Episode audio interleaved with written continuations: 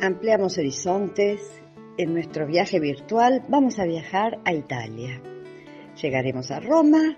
En Roma tomamos un tren que nos va a llevar a 130 kilómetros hacia el norte, a una región lindísima de Italia, en la provincia de Perugia, la región de Umbría, porque vamos a visitar una, una de las más lindas ciudades medievales que nos quedan en Italia, que es Asís.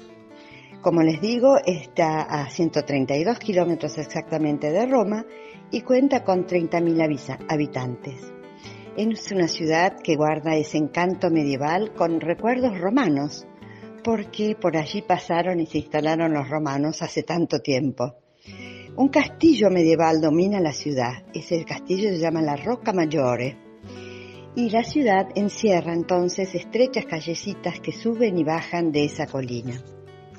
Les cuento que en el año 238 el obispo Rufino convierte la ciudad al cristianismo. Por eso la catedral de la, de la ciudad de Asís se llama San Rufino y allí se guardan sus restos. Para 1228 se, construye el convento de la iglesia menor, y la iglesia mayor de San Francisco, que están pintadas con los frescos de Chima, Chimabue y de Giotto, que van a contar la historia del santo, porque por supuesto que uno de los grandes atractivos para los turistas es para los que peregrinan en Asís buscando el testimonio y la vida de San Francisco y de Santa Clara, que es la santa a la que nos vamos a referir hoy, por eso justamente viajamos a Asís. Bueno, si seguimos nuestro tour turístico, entonces vamos a visitar la Catedral de San Rufino, por supuesto vamos a visitar la iglesia la Basílica de San Francisco y vamos a visitar la iglesia de Santa Clara, con sus piedras blancas y rosas y sus rosetas, su exterior románico y el interior tan gótico, donde están los restos de la santa. Después visitaremos Santa María de los Ángeles, donde está guardada la porciúncula, que es esa pequeña capillita que construyó San Francisco justamente para cuando eh, eh, funda la Orden de los Franciscanos. Eh, esa porciúncula fue declarada Patrimonio de la Humanidad. Y si caminamos por las callecitas de Asís, vamos a poder visitar la casa natal de Francisco, la casa natal de Santa Clara, que está muy enfrente a la catedral, y vamos a poder visitar también San Damián, que está un poco más alejada de lo que es el círculo de la ciudad, donde eh, Francisco ve esa iglesia destruida y ve esa imagen de Cristo que le dice reconstruye mi iglesia esa iglesia San Damián va a ser después el albergue para Clara y para sus amigas cuando funda las Clarisas. Bueno, turistas y peregrinos entonces encuentran en Asís un lugar maravilloso para recorrer sus callecitas antiguas, para comer nueces, pistachos en algunos barcitos y restaurantes y para ir a rezar mucho. Pero hoy las efemérides que nos lleva a Asís es conocer la vida de Santa Clara de Asís. Santa Clara nació en Asís hacia 1193. Sus padres eran, su madre sobre todo era de la nobleza, por eso mm, Clara recibió una educación muy esmerada eh, con todo lo que correspondía a esa época, eh, con mucha oración, ayuda a los pobres, pero una educación de nobleza.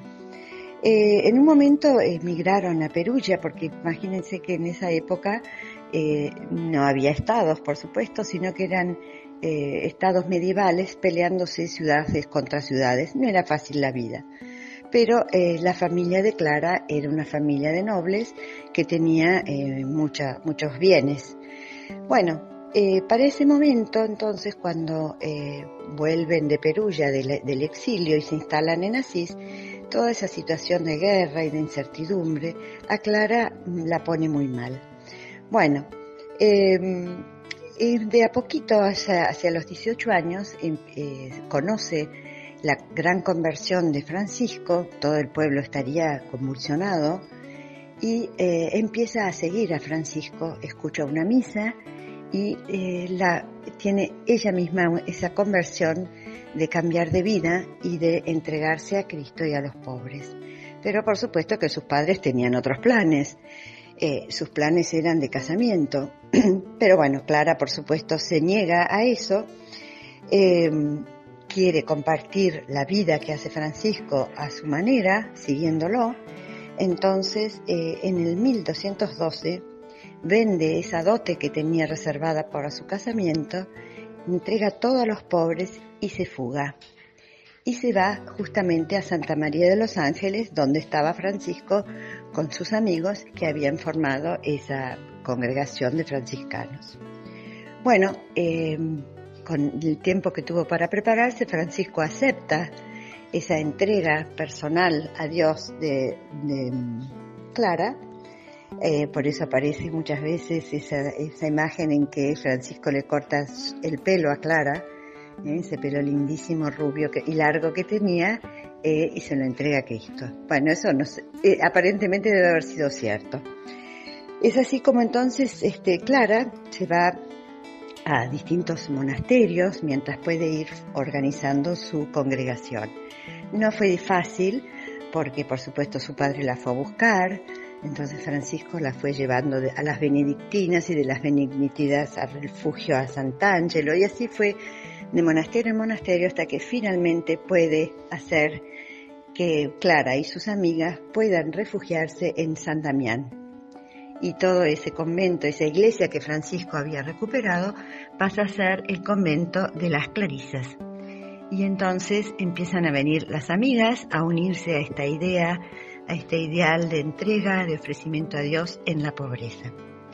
Bueno, así les resumo un poco lo que fue la vida de Santa Clara, con decirles que su hermana Inés también es Santa Inés de Asís, su madre en el final de los días también fue, al convento y la hermana más chiquita también.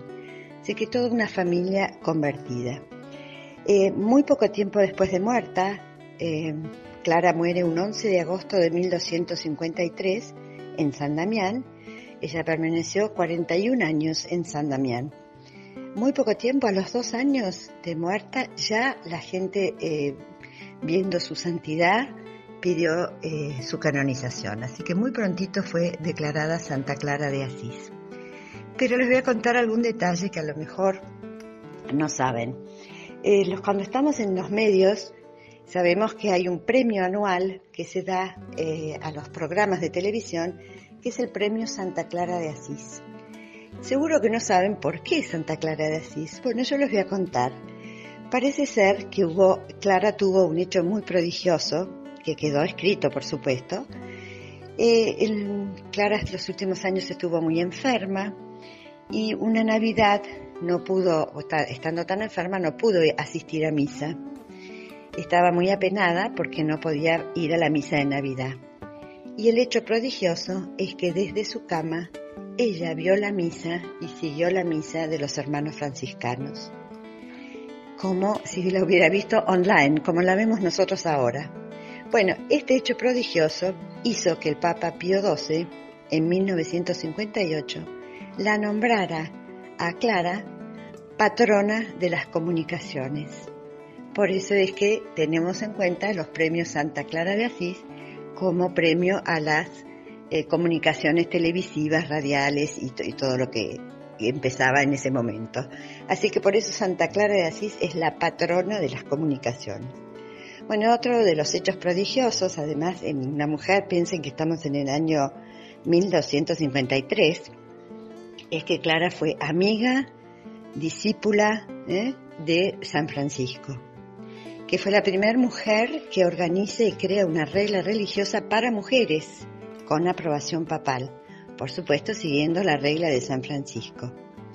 Se le consideran muchísimos milagros, multiplicación de panes, eh, la iban a consultar muchos sacerdotes y obispos, eh, realmente una mujer de una fe, una oración y una pobreza enorme.